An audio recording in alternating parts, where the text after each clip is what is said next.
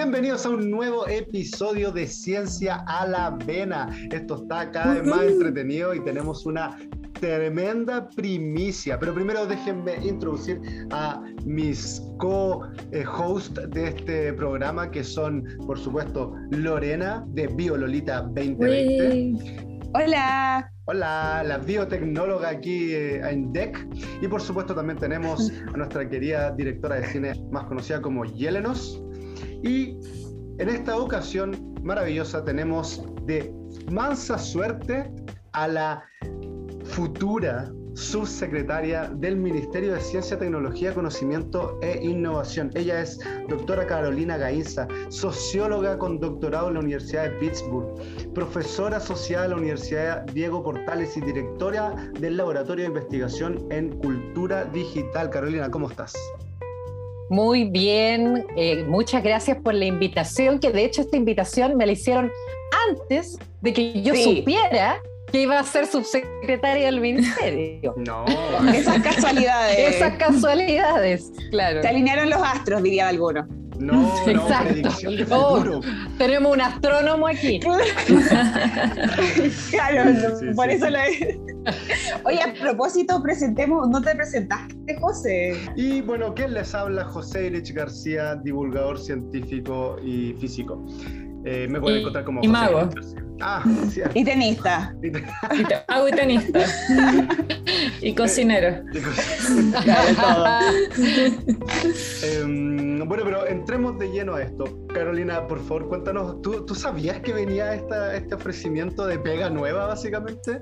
¿Era algo que se había hablado? No, no, yo la verdad es que efectivamente fue una sorpresa, una grata sorpresa para mí, eh, básicamente porque, bueno, yo vengo de, una asociación de investigadores, de la Asociación de Investigadores en Arte y Humanidades, y venimos trabajando hace cuatro años, muy, estuvimos muy vinculados a todas las discusiones que fueron, eh, que, finalmente llevaron a la creación del Ministerio de Ciencia. Eh, y la verdad es que fue una grata sorpresa, oportunidad, un tremendo desafío para poder trabajar en eh, llevar a, cabo y ponerle, y, ponerle trabajo a lo que veníamos anhelándose tanto tiempo, digamos, eh, no solo por AIH, sino que también desde otras organizaciones. Entonces, en ese sentido, yo lo veo como un, eh, de alguna manera me, siento honrada porque creo que este es un logro colectivo también. Así que, pero no, no, yo no tenía idea ni tampoco nunca me lo imaginé ni me lo propuse porque mi motivación para estar en AIH era em, poner en valor, relevar estas disciplinas y el trabajo y el aporte que hacen. Esa era mi motivación. Eh, y ya llegar a un puesto como este es un regalo y es una oportunidad eh, súper desafiante, pero que me tiene muy contenta. Y, es una validación súper fuerte de las disciplinas de arte y humanidades, que es como lo que está representando en AIH, básicamente. Exacto, sí. O sea, es como la oportunidad, es eh, e, efectivamente es una oportunidad para poder no solamente generar un mayor diálogo entre lo que son las ciencias y estas otras áreas del conocimiento, las ciencias sociales que de hecho están dentro de las ciencias, pero sus metodologías, su, sus temas, sus formas de trabajo son muy distintas a las de, no sé, por las ciencias matemáticas, las ciencias naturales. Eh, y bueno, y, la, y por supuesto las humanidades la investigación en artes, que también creo que son todas áreas relevantes para abordar distintos aspectos del desarrollo, porque el desarrollo del país no se reduce a lo económico, sino que tiene una dimensión social, cultural, política también, y que yo creo que son cuestiones que tenemos que abordar para poder eh, alcanzar, digamos, un desarrollo integral. Sí, hoy en ese sentido encuentro, sí, encuentro fantástico esta, esta dupla entre, ¿verdad? Flavio Salazar, que viene desde el área de la ciencia biológica, y tú, que vienes de, las áreas de las ciencias sociales, esta, esta comunicación, ¿verdad? Esta, esta mezcla va a ser mucho más potente y finalmente nos va a traer muchos mejores resultados a los que todavía quizás esperamos más cambio, un poco más de mejoras a, la investigación en Chile. Eh, ¿cómo, ¿Cómo ves tú que vaya a ser esa, esa dinámica con, Sí. Claro, bien íntima con el ministro y bueno, y con todo el equipo técnico que los apoye.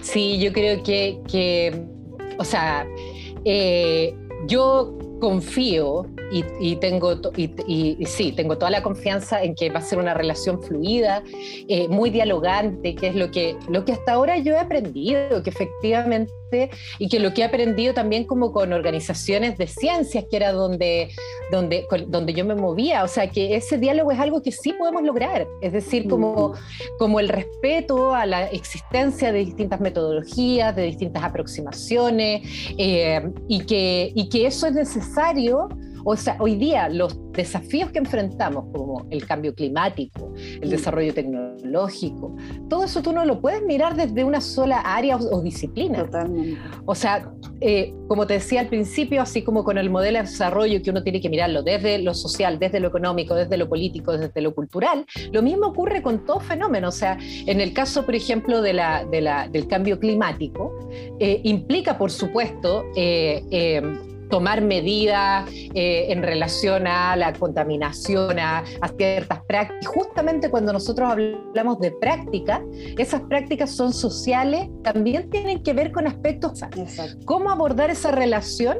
Es algo que nosotros podemos entender desde las ciencias sociales, también desde el arte. Oye, eh, Carolina, tú fuiste parte del Consejo de la Sociedad Civil del Ministerio de Ciencias y, ¿verdad? En, e, justamente en esta semana se presentó a la nueva presidenta de este consejo, que es Jimena Báez, que también es la actual presidenta de la Asociación Nacional de Investigadores de Posgrado. Sí. ¿Qué, cuéntanos, ¿qué, ¿qué es esto del Consejo de la Sociedad Civil? ¿Significa que la sociedad civil interviene en el Ministerio de Ciencias?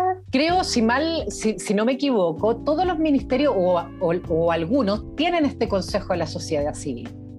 Eh, y, es, sí, y esto, o sea, no es algo solo del Ministerio de Ciencia. Y que básicamente lo que se, lo que, lo que, los que participan ahí vienen de organizaciones eh, civiles, sociales, fundaciones, etcétera. fundaciones, etcétera. Entonces, la verdad es que este, este consejo, que también me parece que existía antes, pero relacionado con la NIT, si no me equivoco. Em, sí, me parece que estaba en relación con CONICIT. Con CONICIT. Eh, claro. Cuando, claro, con CONICIT. Y, sí, Y, y, tiene como, como misión justamente incorporar eh, de alguna manera como eh, a, estas organizaciones, a los actores sociales, en eh, observar, eh, evaluar, opinar, entregar sus aportes respecto a las políticas que están haciendo los ministerios, en este caso el Ministerio de Ciencias, Conocimiento, no, Tecnología, Conocimiento e Innovación. Claro, muy, voy a decir el Ministerio CTCI Sí. ¿Ya? Mejor, más corto. Eh, porque ustedes sabrán que a mí no me gusta obviar la palabra conocimiento del ministerio, o sea, siempre lo nombro. Bueno, pero volviendo al tema, eh, la idea es que, eh, claro, que exista una participación en, en, ese, que se genere un diálogo con, las, con estas organizaciones involucradas. Pero este consejo del ministerio es súper nuevo, se nombró en, si mal no recuerdo, en noviembre Claro. Eh, en noviembre se nombró y por lo tanto no hemos, nos hemos reunido, sin mal, una vez, nos, reunimos ahora en enero, cuando yo todavía no sabía que iba a ser subsecretaria. Eh, y claro, yo iba como representante de la Asociación de Investigadores en Artes y Humanidades. Y tuvimos esa primera reunión donde nos organizamos para poder elegir a una representante presidenta del Consejo, que en este caso es Jimena Báez, y que también aprovecho de felicitarla por este nombramiento, que yo sé que lo va a hacer súper bien. Y mujeres en cargos de sí, eso, me encanta también a mí. Eh, también fantástico que sea una representante de los investigadores de posgrado, eh, las y los investigadores de posgrado, porque finalmente así el ministerio tiene un oído mucho más directo a los futuros investigadores de Chile. Y, Exacto. Y claro, y entonces ahí, y, y, bueno, y ahora como llegaron las vacaciones, me imagino que el consejo ahora se debería reunir de nuevo en marzo, pero ahí yo ya no voy a estar. Y ah, todavía estamos viendo así como muchas cosas eh, de quién me, va, quién me va a reemplazar ahí, qué sé yo, cómo se hace, porque hay muchas cosas que no sabemos cómo se hacen. Entonces, eh, así que nada, tengo que yo ya no voy a estar ahí, así que no alcancé a estar mucho, eso es todo lo que te puedo decir. una pasadita nomás. Una, estancia corta, claro. claro. Eh, para todos nuestros auditores, todas y todos nuestros auditores, ¿qué hace un subsecretario y en particular una subsecretaria del Ministerio de eh, CTCI? Bueno, hace, o sea, por eso yo creo que es un desafío gigante y es harto trabajo. Eh, en, términos formales, yo soy jefa de servicios.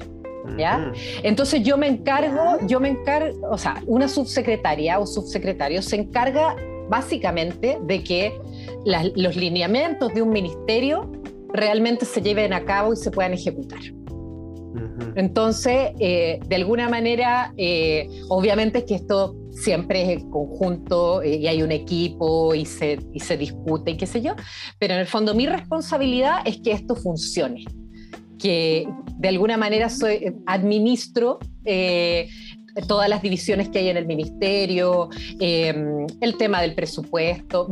Yo creo que, lo, que, que hay Obviamente cada ministerio tiene sus distintas divisiones, pero por ejemplo en el caso del Ministerio de Ciencia eh, de CTCI, de, sí, eh, está la división de políticas públicas, la división de ciencia y sociedad, la división de administración y finanzas, que ve el presupuesto, la división de eh, jurídica, que es cierto, donde uno ve qué cosas se pueden hacer, qué cosas no se pueden hacer, etcétera, etcétera, que ese es un gran tema, así que de verdad yo tengo todo un aprendiz, o sea, tengo que aprender una cantidad de cosas, eh, pero eso también me tiene muy entusiasmada porque creo que efectivamente, y sobre todo a quienes estamos mucho tiempo en la academia, eh, esto es algo que, que, que yo creo que es una experiencia que ojalá todos pudiéramos tener porque es lo que nos permite también vincularnos.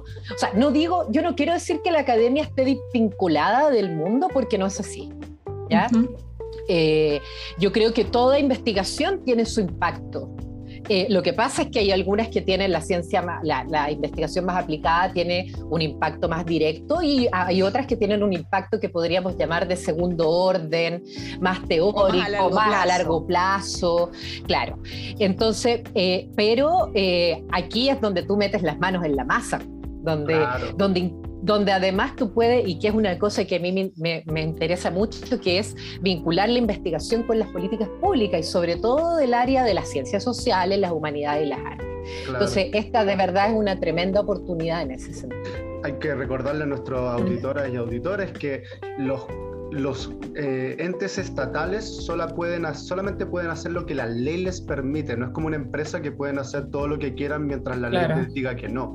Aquí las personas que trabajan para el Estado solo pueden hacer lo que la ley les dice que pueden hacer, entonces funciona distinto y es mucho más restrictivo. Exacto. Carolina, ¿Mm? ¿Cuál es, hablando en la línea de lo, que, de lo que estabas comentando, cuál es tu posición respecto a que los científicos y científicas se involucren más en política? Porque siempre hay una reticencia y puede ser por muchos motivos, que no tengo tiempo, que no, no, me, no me dejan por la universidad, que la ciencia no es política. No, no nos entendemos. también que la ciencia no es política, ¿verdad? ¿Cuál es tu, o sea, me imagino que obviamente eres partidaria, pero ¿cuál es tu mensaje a, otros científicos y científicas? Mire, yo creo que efectivamente, eh, quizás en las ciencias sociales, en, las áreas de ciencias sociales, arte y humanidades, nosotros tenemos mucha más claridad de que eh, todo toda acción que nosotros hacemos tiene su, su dimensión política. ¿ya? Eh, uno de alguna u otra manera impacta en algo, incluso si tú no haces nada. ¿Cachai? Eh, claro, la falta de acción exacto. es un acto También, político Claro, entonces eh, yo creo que, que, que, no todo el mundo tiene que hacerlo, ¿ya? No, no todo el mundo le tiene por qué interesar, eh, pero sí creo que hay que tener una, una conciencia de que ninguna práctica del ser humano está eh, desvinculada de la política. Entonces, y de alguna manera, sobre todo el mundo de la investigación, siempre ha tenido un cierto impacto político. O sea, las decisiones que se toman basadas en, evidencia, que hoy día está tan, eh, que, hoy día eso es tan importante, tiene un impacto político. o las decisiones que se toman contrario a lo que dice la también, también, también, claro. Lo hemos visto mucho en la pandemia. Sí, claro, exacto. Entonces ahí yo creo que, que que no es que todo el mundo se tenga que involucrar, pero sí efectivamente ser conscientes de que, de que, de que la investigación tiene una dimensión política eh, y que esa puede ser, puede ser activa, digamos, o tomar otro rumbo, pero, pero ninguno de nosotros está alejado de la, de la, digamos, de la política, que es distinto de lo político y los partidos políticos, etcétera. Exacto. Exactamente. Bueno, y esto, ya que, ya que no se puede conversar muy en profundidad sobre el ministerio, porque todavía no te has reunido con, con Flavio, digamos.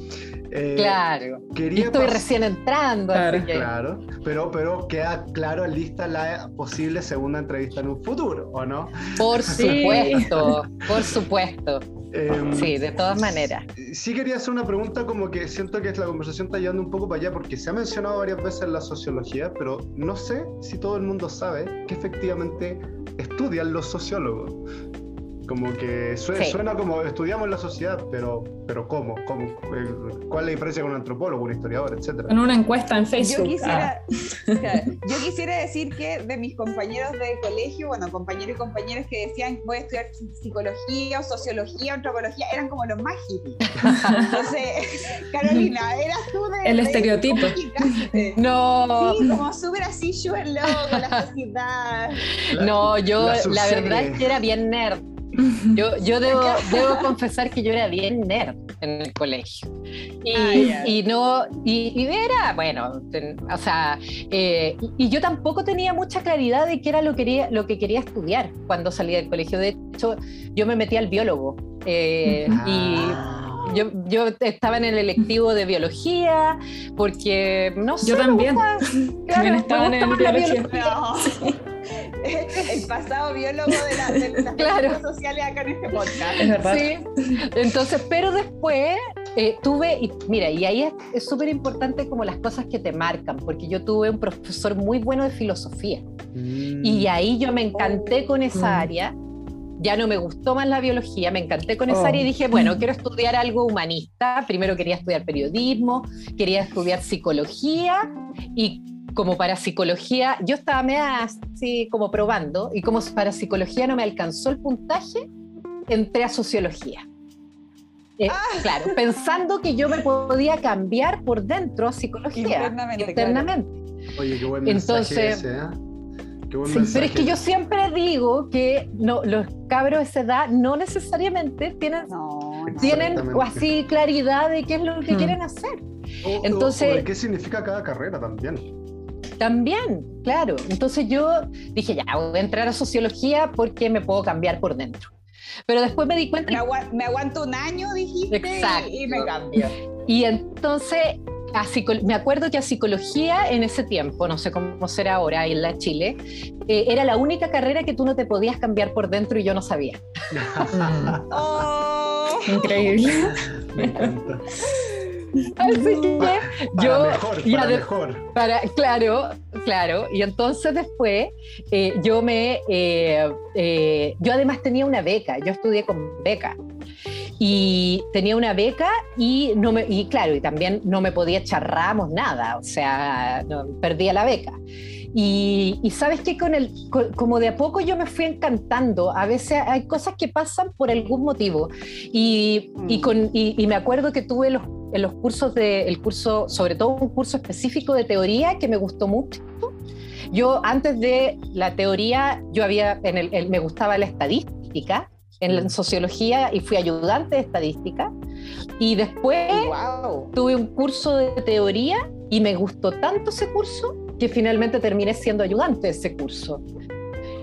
Y, nada, y como que ahí me encanté con la sociología y los sociólogos básicamente, o sea, tú puedes hacer muchas cosas, los sociólogos eh, tienen muchas salidas de trabajo, digamos, laborales, aplicaciones. Eh, entonces, claro, tú puedes, por ejemplo, dedicarte a, hay algunos que se dedican a lo que son los estudios más de estadística, los estudios de mercado, los estudios de públicos, y, y, que tienen que ver más con una cosa cuantitativa, ¿no? Que, que ahí también, por supuesto, estudian comportamientos y qué sé yo, pero más en ese nivel. Y también Oye, está entonces lado... hay que, perdona que interrumpa, pero hay que desmitificar entonces que una carrera de ciencias sociales no ve matemáticas. No. Porque tú me dices el ramo de, estadística y... Nosotros teníamos hasta estadística 4. Teníamos, teníamos cuatro estadísticas. Me sí. hace mucho sentido. Cuatro. O sea, yo tuve cuatro matemáticas, yo tuve cuatro matemáticas, pero yo estudié ingeniería. Entonces... No, no, nosotros desmitifiquemos. Si entran a sociología van a tener, al menos yo en ese tiempo tenía cuatro estadísticas. Mm. Y, pero efectivamente era lo que más les, les contaba a mis compañeros. A mí la verdad es que no, yo me consideraba mala para las matemáticas, pero en eso no me fue mal y me gustaba. Oh. y, pero claro, la mayoría entraba a sociología pensando que no iban a ver nunca más matemática y se dan cuenta que tenían cuatro estadísticas. Eh, pero entonces, claro, está ese lado, pero también finalmente un sociólogo de qué es lo que se preocupa, de estudiar comportamientos sociales, estructuras sociales, de entender cómo cómo, se forman y cómo se, comportan los actores sociales, cómo se desarrollan los movimientos sociales también, eh, generar categorías para poder abordar los movimientos sociales en ese caso, los actores sociales también. Eh, y digamos que quizás los que se van más hacia, hacia ese lado eh, son más teóricos, más, también más cualitativos y también, bueno, entonces yo diría como que están esas dos grandes líneas, pero hay muchas variantes de la sociología y además la sociología es muy complementaria con otras carreras, pero yo debo, debo decir, para claridad de ustedes, que yo la verdad es que ejercí bien poco como socióloga porque después yo mi doctorado es en literatura. Entonces yo, yo ejercí muy poco como socióloga. Bueno, hablando de, de, tu literatura, ¿te puedo preguntar sobre tu proyecto de cartografía digital? Por supuesto. Que me encantó todo esto. O sea, encuentro que es una iniciativa súper buena y bueno, vi que la tenías tú con otra investigadora, donde tenían toda esta cultura digital que en verdad encuentro que es como todo lo que es sacar el provecho de forma positiva a la tecnología. Y también hablas mucho de eso en tu, en tu proyecto, como la, como la tecnología, la globalización en la cultura. Y te quería preguntar, como, ¿dónde tú crees que está el límite del, bien, del buen uso de la tecnología? Eso es, eso es, un gran tema, o sea, en el fondo... Es un temazo. Es un temazo. Es decir, yo creo que yo, yo me considero, no, no, me considero una optimista de la tecnología, pero tampoco soy una apocalíptica de la tecnología, ¿ya? Es decir, como que la tecnología, eh, digamos, eh, eh, puede ser vista como asociada a los poderes eh, globales, a la dominación, que las tecnologías nos dominan, que, las que, las tecnologías nos vuelven tontos. ya, a mí la verdad es que ese tipo de, de discursos en relación con la tecnología, tú los puedes rastrear y ver que ese tipo de cosas están, han aparecido con cada eh, descubrimiento o desarrollo tecnológico en la historia de la humanidad. Efectivamente. ¿Ya? Es así, o sea, incluso si es que ya yéndome un poco a la literatura, eh, por ejemplo, cuando con, la escritura, antes de que, digamos, si entendemos la escritura como una tecnología, eh, la, en la antigüedad em, Platón decía que los eh, humanos con la escritura iban a perder la memoria, que no iban, porque la oralidad era lo ah, que te permitía transmitir las memorias. Y que la, la, escritura de alguna manera nos volvía más tontos, que no. Entonces, eso ha pasado con cada descubrimiento nuevo que genera este discurso medio apocalíptico. Eh, entonces yo creo que, claro, la tecnología tiene su lado negativo y que yo creo que tenemos que trabajarlo y que, hay que tienen que haber regulaciones, etcétera, etcétera, pero también la tecnología tiene una potencia. De, abrir, eh, eh, de abrirnos futuros, de abrirnos imaginación, de abrir creatividad. Y eso es lo que a mí me ha interesado trabajar en mi investigación en cultura digital.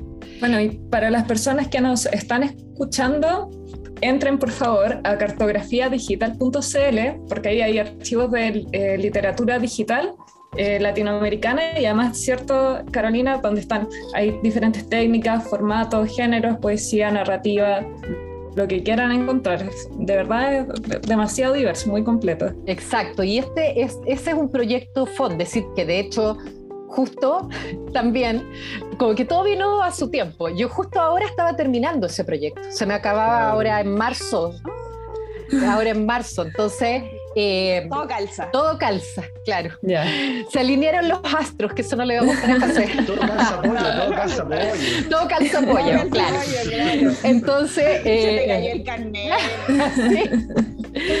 Entonces, claro, ese es un proyecto Fondesit de cuatro años, donde lo que nosotros queríamos hacer, yo trabajo específicamente el campo de la literatura digital, que es, una, es un tipo de literatura que no, son, no es literatura digitalizada, sino que es el uso de la, de la tecnología o de la programación ¿ya? de, códigos digitales para generar obras literarias que son, por ejemplo, pueden ser expandidas, hipertextuales, donde como tú pinchas, tú tienes un párrafo y pinchas varios, y hay varios links, pinchas uno, te vas a un lado de la historia, pinchas otro, te vas a otro lado de la historia, y así se puede ramificar infinitamente.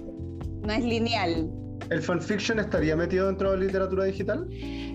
También podría ser considerado un tipo de literatura digital, pero más bien desde el lado de lo que la la tecnología posibilita como formación de comunidades, ah. pero, muchas, pero ahí la verdad es que no hay un cambio tanto de formato, mientras que en la literatura digital, propiamente tal, tú ves un cambio en la forma. Es decir, es algo que tú, la mayoría de las veces, es algo que tú no podrías traspasar a un libro impreso, que solo podría existir en digital. Por ejemplo, una, una, una novela tipo videojuego eh, pero incluso lo último que yo estaba estudiando que me parece fascinante es la, poesía o novelas escritas por inteligencia artificial. Es pues sí, fascinante. Y ahí, hay todo un tema con, el, con los derechos de autor, porque ¿de quién es la poesía? ¿Del algoritmo o del que creó el, algoritmo? Exacto. O sea, en el campo de la literatura se, se abren preguntas fundamentales. Primero, ¿qué es la literatura? La literatura se, se reduce solo a, la, a, lo escrito en el papel, se reduce solo a lo verbal. Entonces, son preguntas que nos, nos vuelven a cosas fundamentales, ¿ya? O sea, nosotros en el campo literario, al menos con lo digital, estamos en un cambio de paradigma ahí. Y como la pandemia, ¿cierto? No, nos hizo pero ir a la velocidad de la luz con el tema de, la, de lo digital. Exacto. Como, claro. Entonces tuvieron que enchufar ahí como la gente que no sabía tanto usar eh, quizá el Zoom o cosas, herramientas así, tuvieron que aprender un poco la fuerza. Qué interesante que las preguntas como más nucleares de las diferentes áreas son siempre preguntas tan simples que uno no puede responder, así como, ¿qué es el arte? ¿Qué es la literatura? ¿Qué es la vida? ¿Qué es, la cultura? ¿Qué es la masa? Como cosas que nadie sabe cómo responder. Es que, es que por eso, porque nosotros naturalizamos una práctica. Entonces, por mm. eso las humanidades son importantes, porque las humanidades lo que te hacen es todo el tiempo estar reflexionando sobre tu propia práctica no solo humana, sino que también de investigación. Entonces, por ejemplo, cuando yo los primeros congresos que yo fui y presentaba estas obras, ¿qué es lo primero que me decían a mí? Eso no es literatura. Eso es, eso es arte, eso es cualquier cosa menos literatura. Mm. Entonces ahí fue cuando yo les devolví la pregunta, bueno, ¿qué es la literatura? Si la literatura es el trabajo con el lenguaje, si la literatura es el trabajo con el lenguaje poético, aquí lo que nosotros vemos en estas obras al menos es que si bien es quizás más débil de lo que vemos en un libro, o en un poema, en una, en una novela, lo que vemos aquí es igual hay un trabajo importante con el lenguaje verbal, con el lenguaje visual, muchas veces con el lenguaje sonoro, pero lo más relevante, que es lo que está detrás y lo que no se ve, es que hay un trabajo poético con el código de programación que también es un lenguaje. Claro. Entonces, como en muchas disciplinas, como que vamos borrando los límites y, las definiciones, o sea, ya no, no es algo tan estricto de que esto es esto, ABC y, y, puede ampliarse mucho más, que lo encuentro súper entretenido. Eso es lo que más me gusta a mí de este campo, de, este, de, lo, de lo, digamos, de lo digital, que es como, para mí al menos una cosa que me, me, me apasiona, porque siento que, que te abre un mundo, te, abre, te hace preguntarte, como decía José, por cuestiones que uno nunca se pregunta, que ¿Qué es, la, qué, qué es el arte? ¿Qué, ¿Qué, es una tecnología? ¿Qué es la literatura? ¿Qué es, no sé, tanta, qué es la computación? No sé, cuestiones que uno ronda en esos conceptos, pero nunca te preguntas qué es.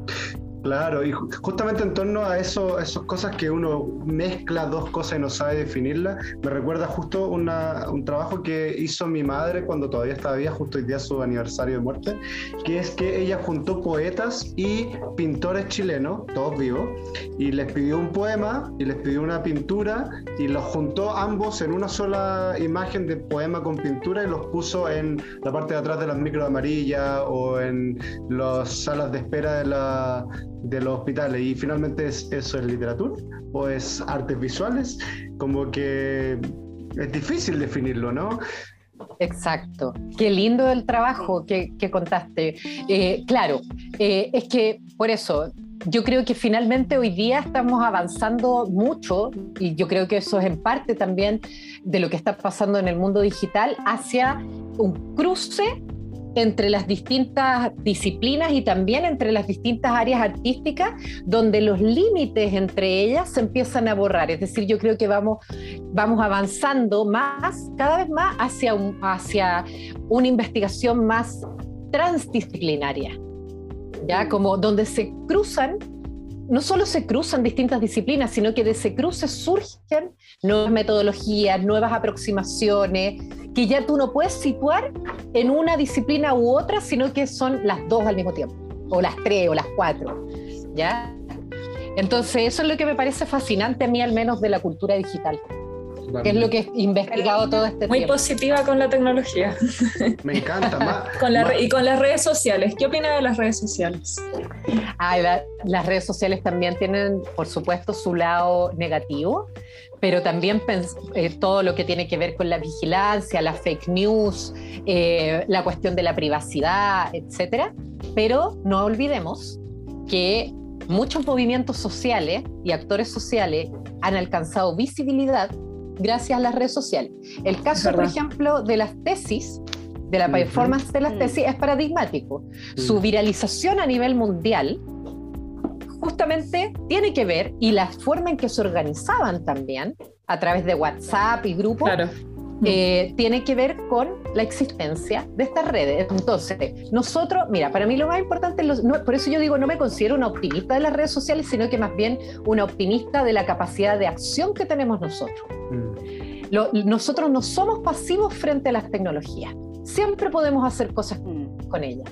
Y eso es lo que nos demuestran ciertas prácticas sociales, culturales, creativas, etcétera, Yo había escuchado, y acá por favor desmiéntanme ustedes, eh, que la, la, nueva generación, en el fondo la más pequeña, las que tienen 5 años, no, ya, ya crecieron mucho, no, ya van como en 15 años. Los Zoomers. ya, la, generación Z, eh, que son la primera generación que no superó, que no está superando intelectualmente a sus padres porque cada generación supera en inteligencia a la generación pasada, pero la generación Z no lo está logrando y dicen que es por la tecnología. Ahora, yo esto la verdad es que lo leí en, una revista de, de, ciencia e internet, pero no me pregunten cuál era. No sé si esto será real o no, pero ¿qué opinan de esa información?